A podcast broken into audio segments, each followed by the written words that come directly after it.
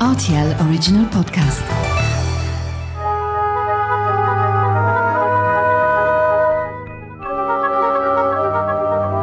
La route des vins du Luxembourg.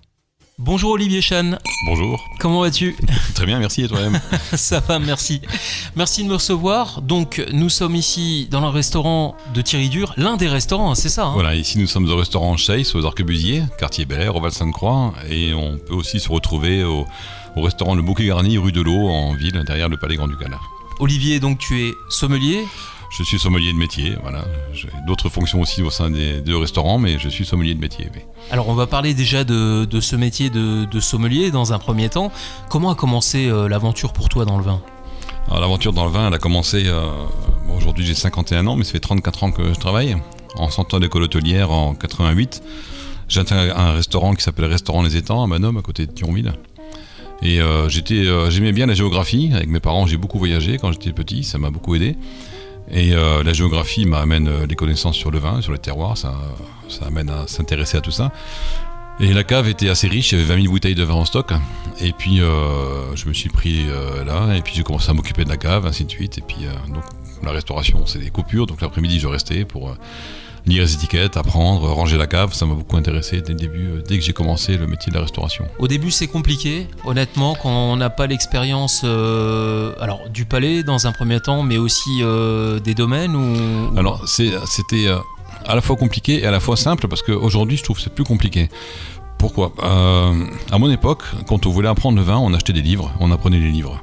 Aujourd'hui, on va apprendre quelque chose, on va sur internet, on cherche une information, une seule information. Alors que moi j'ai appris des livres entiers. J'ai tout lu, j'ai lu les livres en entier pour avoir des informations. Donc euh, quand on apprend le vin, euh, quand on s'intéresse, on apprend une histoire, on apprend pourquoi euh, le cépage là est planté là, pourquoi tel vigneron fait comme ça, pourquoi ça donne ça, pourquoi, toujours pourquoi, pourquoi, pourquoi. Pourquoi on plante du Sauvignon en Sancerre et pourquoi pas du Chardonnay Pourquoi le Chardonnay sort en Bourgogne et c'est pas à Bordeaux et ainsi de suite. Donc tout ça, c'est des réponses qu'on a en apprenant l'histoire du vin, qui a démarré avec des, des- des centaines, des milliers d'années. Et euh, ça s'apprend dans les livres euh, et ça s'apprend aussi en rencontrant des vignerons, en allant sur place. Alors c'est beaucoup de sacrifices. Moi, Je sais que chaque fois que je pars en vacances, c'est pas des vacances? c'est des vacances en partie, mais avec ma femme, j'arrive toujours à négocier une partie euh, quand même euh, chez un ou deux vignerons, parce que quand on se déplace, c'est l'occasion aussi de les, rencontrer. Et eux, ce sont des, des puits d'histoire, ils nous racontent leurs choses, ils vivent leur terre, ils vivent leur terroir, ils vivent les saisons, ils vivent leur vin. Et c'est eux qui nous apprennent tout ça. Et après, euh, nous, on emmagasine ces informations, et puis on, on est là pour euh, faire partager ça à nos clients après. On sait que le, le vin euh, a muté. Alors le vin en lui-même, hein, bien évidemment pour des raisons climatiques, mais c'est pas ce qu'on veut dire là actuellement. C'est aussi donc euh, ces métiers qui gravitent euh, autour du vin et comment on vend le vin et comment on le sert. Tout ça, ça a complètement muté euh, au cours des années. hein. Ah oui, alors, euh, bon, comme je disais, j'ai démarré il y a une trentaine d'années. Le métier de sommelier, c'est avant tout un métier de sommelier de restaurant. C'est-à-dire que c'est une personne qui est en salle, qui s'occupe de l'achat et de la vente des vins, qui est en connexion directe avec euh, le chef de cuisine ou enfin la brigade de cuisine et la brigade de salle. Il est là pour amener au client un confort, un vin qui va accompagner son plat. Ça, c'est le métier de base. Aujourd'hui, euh, 30 ans plus tard, on retrouve des sommeliers chez des cavistes, des sommeliers en supermarché, des sommeliers chez les vignerons, des sommeliers dans des foires au vin, des sommeliers euh, sur Internet des sommeliers de, un peu tout et n'importe quoi malheureusement. Alors tous ne sont pas diplômés, encore une fois malheureusement. Euh, certains le sont bien sûr. hein. Et euh, le sommelier de restauration n'a plus trop l'air d'attirer les jeunes.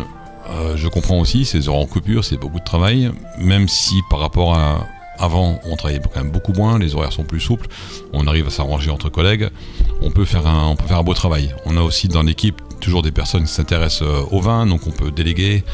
Enfin, c'est un, c'est métier qui, euh, qui est vraiment bien présent en restauration et il, peut être, il est complémentaire avec d'autres euh, métiers de la restauration. Le maître d'hôtel peut aussi assurer le service du vin, peut aussi parler des vins aux clients, comme moi je peux parler de food à un client. Euh, on, est une équipe. Donc aujourd'hui, on n'est pas le sommelier qui est là de l'apéritif au digestif euh, bêtement parce qu'il faut servir un cognac, est minuit. Non, on peut être rentré avant s'il n'y a pas besoin d'être là et une autre personne peut le faire. Parlons-en, puisque bon, il y a la partie clientèle face à face, mais il y a aussi la gestion de, la cave. Comment tu tu t'organises toi à ton niveau? On fait des commandes, bien sûr, on, commande du vin, on déguste, puis après on rentre les vins. Donc comme je disais, on a deux restaurants, euh, le Chase et le Bouquet Garni. C'est pas forcément la même clientèle. Le Chase, c'est une clientèle business et un peu lu- plus luxembourgeoise, alors que le Bouquet Garni a une clientèle plus internationale, avec pas du tout les mêmes attentes. Ici, à la Chase, on vend plus de vins luxembourgeois, et au, au des vins luxembourgeois, oui, mais plus haut de gamme. et euh, surtout des belles bouteilles de vin français, parce que c'est une clientèle internationale qui cherche euh, des noms, qui a besoin d'un confort, euh, qui peut être ouvert sur des conseils, mais pas forcément tout de suite. L'attente est, différente. Ici, au restaurant Chase, la clientèle est, fidèle, c'est la même clientèle qu'on voit assez régulièrement. On amène un climat de confiance. Le client vient et me laisse faire, en fait, me dit bah, mettez un verre de vin qui va avec, et puis euh, à moi de me débrouiller, et puis à faire, faire découvrir des choses. En vin luxembourgeois, en vin français, en vin italien, en vin espagnol. On, on sert un peu ce qu'on veut. Le client vient et nous fait confiance, et puis c'est euh, à nous de lui faire plaisir. Quelle est la valeur ajoutée du sommelier de restaurant par rapport à un sommelier euh, de cave? Il y a un service supplémentaire? Il y a des conditions de dégustation? Comment tu vois les choses? Alors le sommelier euh, caviste, il va faire une sélection de vins, qui est pour lui la meilleure sélection qu'il ait jamais fait. Euh, heureusement pour lui, il est fier de ce qu'il qu'il vend. Il va vendre sa bouteille ou ses bouteilles, son carton, peu importe. Le client rentre chez lui, va boire les bouteilles de vin dans des conditions, on ne sait pas lesquelles. Le blanc certainement trop frais, le rouge certainement trop chaud. Il sera pas ouvert avant, il sera pas carafé, c'est pas carafé, il va le boire dans n'importe quel verre. Enfin, je- je- j'exagère un petit peu, mais euh, c'est le risque qu'on peut prendre. Alors qu'en restauration, on est face au client. Le client, euh, on a tout de suite, on voit dans son regard en fait si ça lui plaît ou ça lui plaît pas. Comme si on met une assiette devant, on, a le côté émotionnel qui est très important en restauration. Et ce côté émotionnel, justement, euh, fait qu'on on peut réagir rapidement. Soit ça lui plaît et on a gagné, ça lui plaît pas, on peut arriver et faire goûter autre chose, un verre, ou alors le vin est, peut-être un peu trop frais, on va dire attendez monsieur, on, va vous servir un autre vin en attendant, puis on boira celui-là après. Euh, Il y a plein de, critères, il y a plein de leviers comme ça qu'on peut, euh, qu'on peut acti- actionner pour la satisfaction du client. Parce que la priorité, c'est quand même aussi le client, parce que c'est quand même euh, le client qui est au restaurant, c'est lui qui choisit, c'est lui qui boit, c'est lui qui paye et c'est lui qui nous paye. Ça représente quoi le business du vin concrètement dans un restaurant? Faut savoir quand même un sommelier, un bon sommelier on va dire entre guillemets, euh, s'autofinance. Parce que un- on va prendre un, un chef de rang qui, qui va servir des vins, il va servir des vins à la demande du client. Un sommelier sera plus vendeur, sera plus commercial avec ses, ses connaissances, et euh, il- ça représente à peu près 30% des chiffres d'affaires d'un restaurant. 30% c'est quand même énorme. Pourquoi est-ce qu'aujourd'hui chaque restaurant digne de ce nom ou quoi que ce soit ne n'opte pas justement pour un sommelier alors? Euh, Beaucoup euh, cherchent des sommeliers de restauration, et c'est pas forcément ce que veulent les jeunes d'aujourd'hui. Comme je disais, euh, c'est surtout le métier de la restauration qui est fui, et surtout en ce moment, on se rend compte, et surtout l'après-Covid. Des périodes très dures d'isolement. Moi, par exemple, au bout de 30 ans de métier, on me met 7 mois à la maison. J'ai travaillé pendant 30 ans, pendant 7 mois, on me laissait à la maison. Euh, j'ai aussi eu des périodes de doute. On ne sait pas trop ce qu'on va faire après, euh, surtout bah, à 50 ans, c'est compliqué. Et euh, mais on a la passion, donc on y retourne. Mais c'est ce qui manque surtout, c'est la passion chez les jeunes. Et comme je disais aussi, tout va très vite avec les réseaux sociaux et tout ça. Tout, tout va beaucoup trop vite et on a trop d'informations. Tout le monde pense avec ces informations connaître beaucoup de choses, mais en fait, non. Ils ont des connaissances qui sont, qui sont assez, comment dire, assez volatiles. Et euh, ils n'ont pas appris le, vin depuis la base. Et c'est la base qui manque à beaucoup de, jeunes, comme il manque les bases de la restauration. L'école hôtelière, bien sûr, fait son travail, mais l'école hôtelière ne motive pas forcément les jeunes à aller travailler après. On n'est pas dans le réel. Ils font des services en compte des journées continues, ils font des petits services de, de 10, 20 couverts. Ils sont pas dans le, dans le réel. On les envoie en stage. Les stages, euh, ils sont un peu surprotégés aussi aujourd'hui par rapport à ce que moi j'ai connu. Euh, moi j'ai connu des stages où on travaille deux mois sans un jour de repos. Et c'était juste normal à cette époque-là. Et on a appris à travailler. Je sais que c'est pas normal de le faire, mais on a appris à travailler. On a appris qu'on a un métier de service, comme beaucoup, comme les milieux hospitaliers, comme beaucoup de gens, on des métiers de service à la personne. Donc on a une présence sur le terrain à avoir. Et on est là pour le client. aujourd'hui parce que le, le but est justement peut-être de, de- de rassurer certains jeunes ou d'éclairer sur la, la vérité euh, quels vont être les, les horaires d'un sommelier. Alors on n'est pas à la minute, on le comprend bien, mais il y a, il y a un volume euh, horaire euh, déjà qu'on peut annoncer, jour, semaine. Oui, bah, en, en gros, moi, mes horaires sur une journée normale, ça va être euh, 10h, 14h30 et euh, 18h, 22h30, 23h. donc c'est l'amplitude en fait. oui, c'est est- l'amplitude qui est grande. Il y a une période de coupure entre deux qui n'est pas forcément dérangeante. Alors beaucoup de gens m'ont dit oui, tu travailles en coupure, mais euh, la coupure, euh, je fais beaucoup de choses. Des choses, si j'étais en horaire de bureau, il y a plein de choses que je pourrais pas faire. Je pars le matin de chez moi, tout est fermé. Je rentre le soir, tout est fermé. Alors que l'après-midi, ça permet de faire des choses, même de faire des dégustations, enfin de faire beaucoup de choses. Dans notre métier ou même hors métier, d'avoir un rendez-vous chez un médecin, de faire des courses. Tout, ce qu'on veut, c'est quand même euh, des choses, on considère pas ça, mais quand on travaille tous les jours de 8h à 18h et puis qu'on passe 2h le matin dans les transports et 2h le soir, eh ben, on n'a pas le même confort de vie. On va Ouais. parler restauration. Au niveau de la cave déjà, est-ce qu'on peut parler de cette cave que, que vous possédez ici, que vous gérez? Est-ce qu'on est plus sur des vins internationaux? Sur... Quelle est la place aussi du vin luxembourgeois au sein de, de cette cave? Alors le vin luxembourgeois a une place très importante ici, enfin dans les deux restaurants, parce qu'on est euh, quand même fiers d'avoir des jolis vins luxembourgeois aujourd'hui. Euh, je dis aujourd'hui parce que, encore une fois, quand j'ai commencé il y a 30 ans en arrière, c'était pas ça du tout. Le réchauffement climatique, ou le changement climatique, on dira, fait beaucoup, c'est sûr. Fait beaucoup dans le bon sens, mais fait beaucoup dans le mauvais sens aussi, parce que ça amène des maladies comme le milieu, par exemple, qu'on a eu l'année dernière et qu'on n'avait pas avant. Et c'est quand même. euh, voilà, c'est d'autres critères à, prendre en compte, des périodes orageuses très fortes. Bref, je vais pas m'étendre là-dessus, mais euh, aujourd'hui, le vin luxembourgeois est quand même de meilleure qualité. On sent, euh, quand on goûte un pinot blanc, c'est un pinot blanc, on goûte un Riesling, ça sent le Riesling, euh, ainsi de suite. Donc euh, aujourd'hui, le, le vigneron luxembourgeois a compris qu'il a un terroir, il a un cépage, et c'est à lui à amener ce cépage sur le meilleur terroir qui existe. Il y a un effort aussi qui a été fait sur le vin rouge hein, au Luxembourg. hein. Rappelons-le, euh, le, le pinot noir euh, revient de loin hein, pour le coup. Alors, le, le pinot noir, oui, enfin beaucoup de vignerons ont dit, ça fait 300 ans qu'on sait faire du blanc et 30 ans qu'on sait faire du rouge. Clairement, ils ont toujours voulu, les vignerons luxembourgeois ont souvent voulu copier les, les bourguignons. Mais non, on n'a pas le même terroir, pas le même climat. Donc, ben, on a du pinot noir. On n'a même pas du tout le même terroir qu'en Alsace. On a des pinots noirs luxembourgeois. À nous à faire des pinots noirs qui ressemblent à des vins luxembourgeois. Un autre cépage euh, que j'aime beaucoup aussi et que je fais découvrir souvent, c'est le Saint-Laurent. Saint-Laurent, c'est un cépage euh, rouge qu'on retrouve aussi beaucoup maintenant sur la Moselle. Certains vignerons le travaillent très très bien. Je ne vais pas donner de nom, mais euh, certains vignerons font de- de- des jolis Saint-Laurent. Et ce qui est fou, c'est que même les luxembourgeois ne connaissent pas ce cépage. Et moi, français, je viens leur faire découvrir. Alors c'est assez marrant. Et, euh, et puis après, ils disent Ah, mais c'est bon, ça. Bah oui, c'est bon. Déjà, il faut expliquer que le Saint-Laurent, c'est un vin qui a quand même plus de corps que, que le pinot noir hein, pour le coup. Ah oui, c'est un peu plus corsé, mais c'est un cépage qui est d'origine autrichienne, je crois, à la base, et qu'on trouve au Luxembourg. Et ça peut donner des vins assez capiteux. Ça a des belles couleurs foncées. C'est pas du tout le vin euh, léger et fluet comme, euh, comme le pinot noir. Ça fait quelques années, on se rend compte aussi que les vignerons luxembourgeois se lancent dans l'assemblage. Il était temps ou pas? Dans l'assemblage, c'est-à-dire faire des, des cuvées avec plusieurs cépages. Ouais. Alors, Parce que c'est vrai qu'on a quand même la culture du monocépage ici Oui, au. Luxembourg à la base. Alors le, monocépage, euh, oui, c'est très bien. L'assemblage, ça peut être très bien aussi. Après, ça me fait peur pour une chose, ça me, j'ai peur de la standardisation. Alors euh, oui, on peut faire euh, des assemblages. Malheureusement, dans ce que j'ai goûté pour l'instant, il y a souvent beaucoup de chardonnay un peu boisé qui rentrent dans la composition et ça mène un peu du vin standard. Alors qu'on a vraiment du, de l'auxerrois qui est typique, on a du pinot blanc qui est typique, du Riesling qui est typique. Et je pense que ça, c'est une chose à garder. Il faut garder la typicité. On est Luxembourg, on produit du vin luxembourgeois. On n'est pas là pour copier euh, un vin bourguignon. On n'est pas là pour faire euh, du vin, euh, entre guillemets, à l'américaine, créer du goût alors qu'on a un terroir.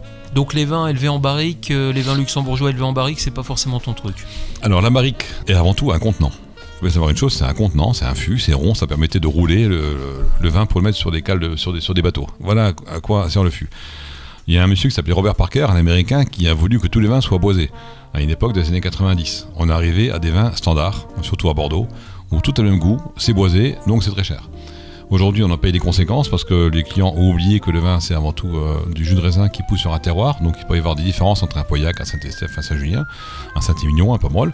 Il y a des différences qui sont claires, nettes et précises et qu'on n'avait plus du tout parce qu'on n'avait que le goût du, fût neuf. Euh, la Bourgogne c'est n'est pas trop joué là-dessus. Sur certains vins blancs, certains meursault qui étaient un peu trop barriqués à une époque. Aujourd'hui, euh, ils ont fait marche arrière. Et euh, la barrique amène un goût vanillé qui est juste normal parce que le fût, quand on le forme, on le brûle, on met du feu dedans, donc ça amène des arômes de torréfaction et ces arômes vanillés qui vont ressortir et qui vont amener un côté très commercial au vin. Je l'apprécie pas vraiment parce qu'encore une fois, on oublie euh, avec quoi est fait le vin. Il est fait avec du raisin, qu'un raisin bien précis. Ça peut être du chardonnay, ça peut être du Riesling, du pinot gris. Il faut qu'on sente ce cépage. Alors un assemblage, oui, il y a beaucoup de vins qui sont faits avec des assemblages. À Bordeaux, par exemple, un Bordeaux blanc est rarement fait de 100% de Sauvignon. C'est Sauvignon, c'est Sémillon, c'est Uni blanc, c'est souvent trois cépages associés. Les Bordeaux rouges, c'est pareil, Cabernet Sauvignon, Cabernet Franc, Merlot, c'est rarement des monocépages. En Alsace, on vend aussi des vins sous nom de cépage, et certains vignerons, depuis des années, ont aussi créé des marques, qui sont des assemblages. On connaissait l'Edelsviker, qui était un vin d'assemblage. Aujourd'hui, ces vins sont devenus une marque. C'est ce que je regrette un petit peu, parce que cette marque, c'est un goût. Et le vin, c'est pas un goût. Le vin, c'est chaque année, ça recommence. Chaque année, c'est un- c'est une année différente. Chaque année, il y a de la pluie, il n'y a pas de pluie, il y a du soleil, il n'y a pas de soleil. Donc chaque année est différente. Et là, on assiste malheureusement à une standardisation du goût, encore une fois. On connaît ça en Champagne, ça, ça se fait depuis des années, et c'est comme ça qu'on fait le champagne. Sur un champagne brut d'une maison, le champagne a toujours le même goût, et tant mieux, comme ça, quand on achète une bouteille de champagne d'une marque, on retrouve ce goût qui est toujours le même. Sur un millésimé, non. Sur une grande cuvée millésimée, non. C'est par rapport au millésime qui, ce qu'a donné le millésime en question.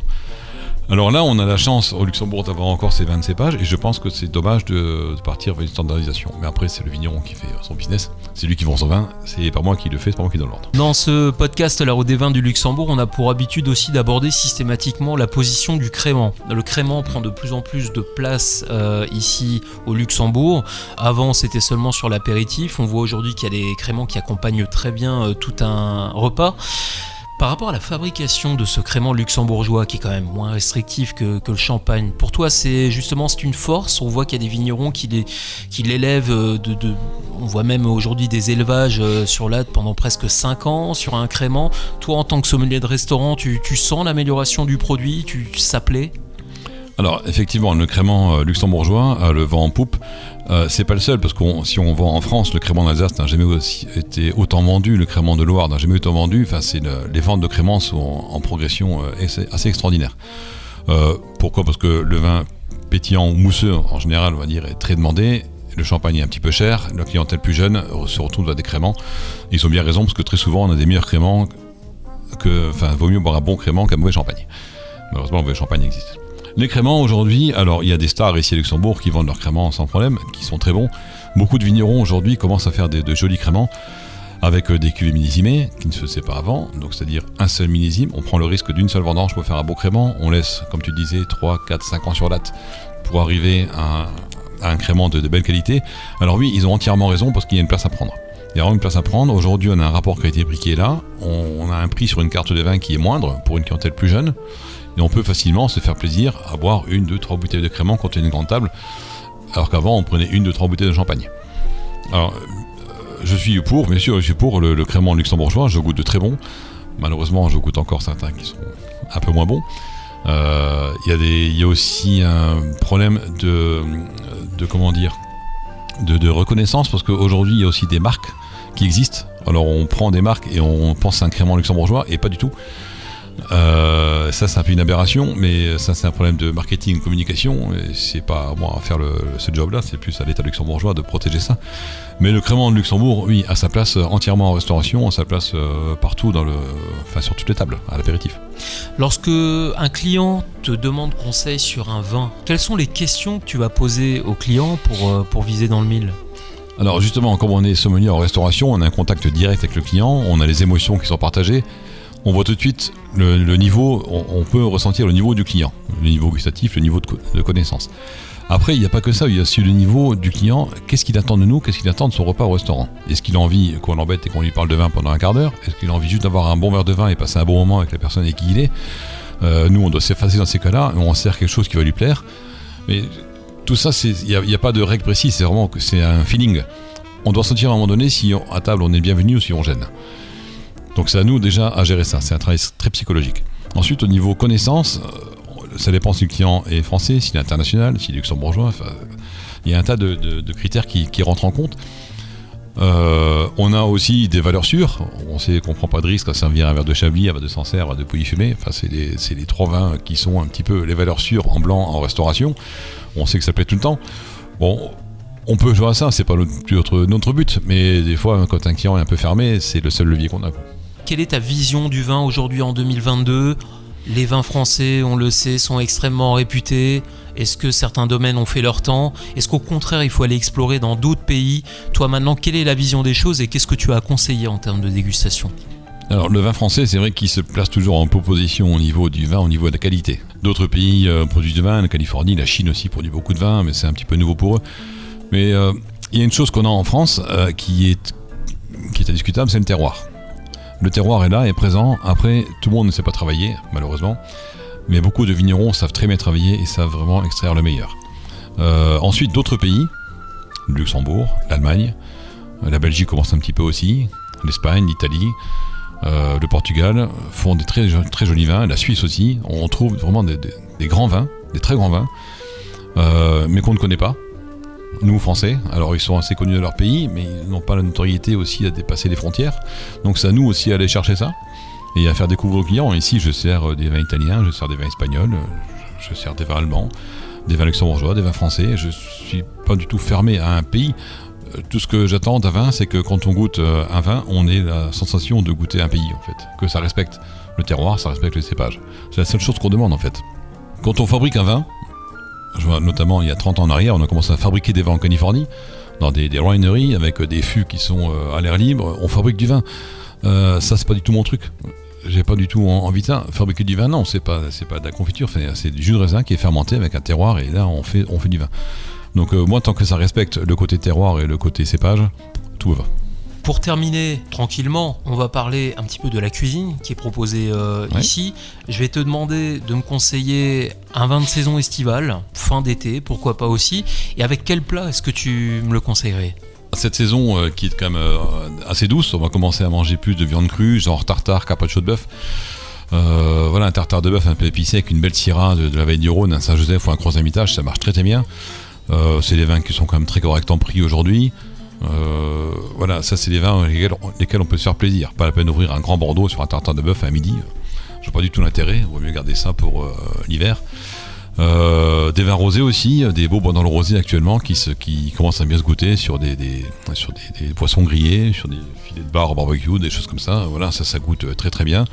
Des blancs aussi, des blancs frais, des blancs de Loire, issus de Sauvignon, ou même issus du cépage Chenin blanc qui est assez peu connu. Mais le Chenin donne des vins euh, qui sont vraiment pour nous des très grands vins de restauration parce que c'est fin, c'est délicat, c'est pas trop, euh, pas trop acide, c'est pas trop sucré. Euh, c'est pas pour autant euh, basique, mais par contre, ce sont des très grands vins de restauration qui accompagnent beaucoup de plats avec, euh, avec ou sans sauce. Le Chenin en Val-de-Loire a vraiment sa place aujourd'hui à prendre sur les tables de restauration. Sur les desserts, euh, desserts bah, c'est les desserts de, fruits rouges actuellement, c'est les fraises, c'est choses comme ça. Alors, on peut marier ça avec des gewürztraminer moelleux luxembourgeois qui sont, voilà, qui sont comme j'ai dit moelleux, qui sont pas trop liquoreux, qui sont pas écœurants.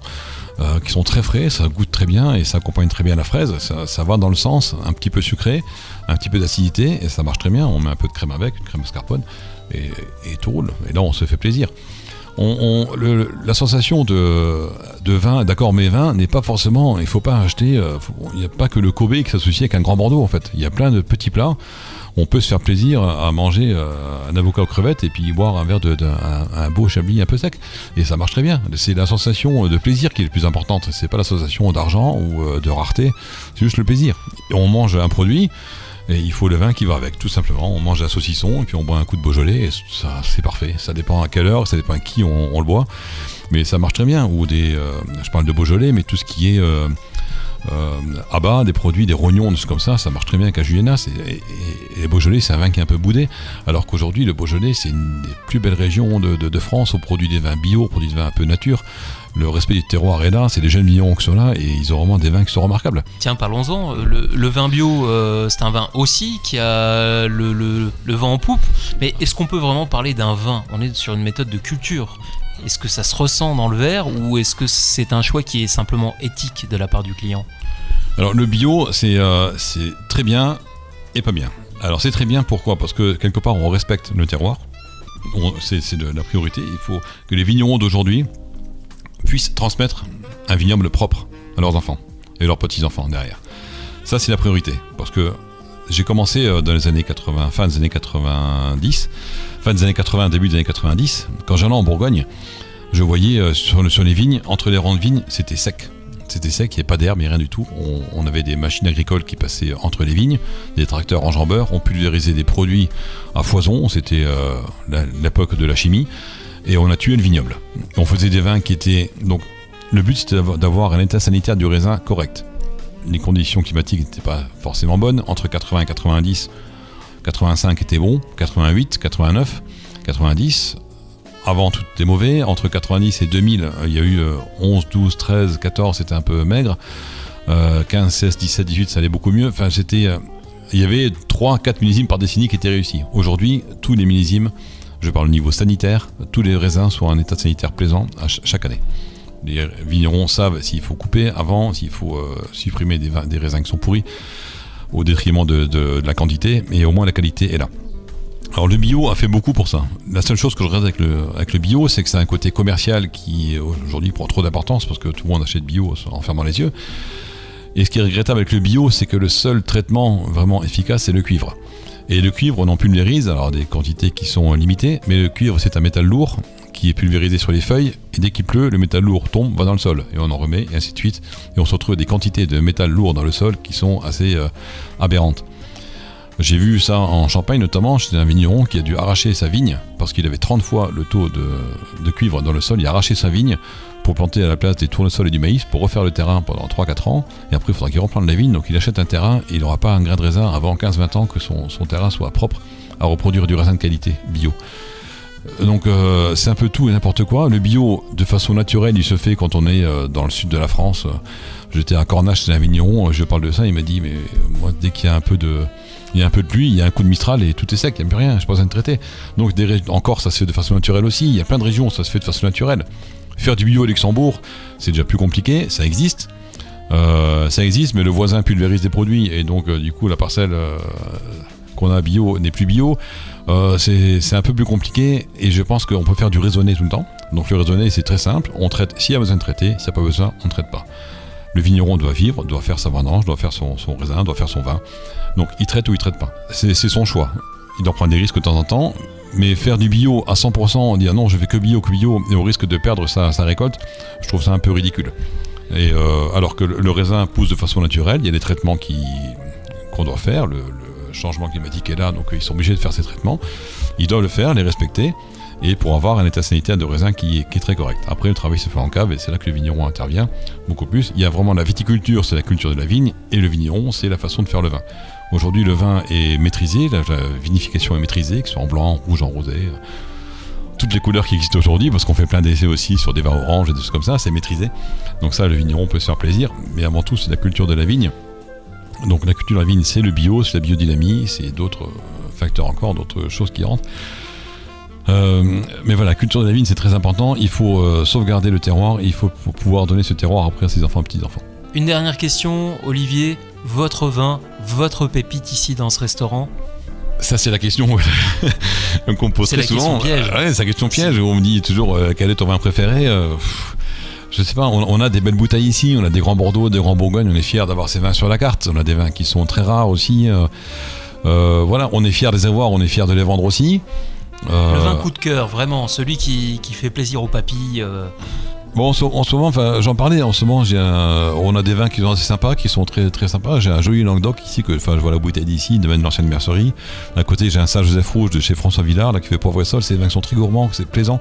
Et à boire actuellement, quand il fait un peu chaud, c'est vraiment des très jolis vins. J'ai aussi un beau chardonnay de chez euh, Chavichouet, qui est un vigneron à Meursault. Alors oui, Meursault, on parle du prestige de la Bourgogne, mais ils savent faire aussi des chardonnays qui sont en rapport qualité-prix très très bon et qui font des jolis vins. La Bourgogne est très chère, mais on trouve encore en Bourgogne des petites pépites comme ça, vendues sous le nom de cépage chardonnay, sous le nom de cépage pinot noir, et des vins qui sont euh, rapport qualité-prix très, très très très bons, qui sont vendus au verre ici dans nos restaurants. Parce qu'on peut se permettre de boire un, verre de, de, jolis vins de Bourgogne encore dans nos restaurants, parce qu'on va dénicher justement des vignerons euh, qui qui n'ont pas chopé la grosse tête et qui vendent leur vin encore euh, au réseau traditionnel français ou européen et qui vendent pas tout à la Chine, à Shanghai ou je ne sais où. Et heureusement pour nous en tout cas. Merci beaucoup Olivier Chan, sommelier chez Thierry Dur et dans les deux restaurants, hein, c'est ça Les restaurants Chais sous Arquebusier et restaurant Le Bocuse euh, la vieille ville derrière le Palais Grand Ducal. À très bientôt Olivier. À très bientôt, merci beaucoup. Au revoir.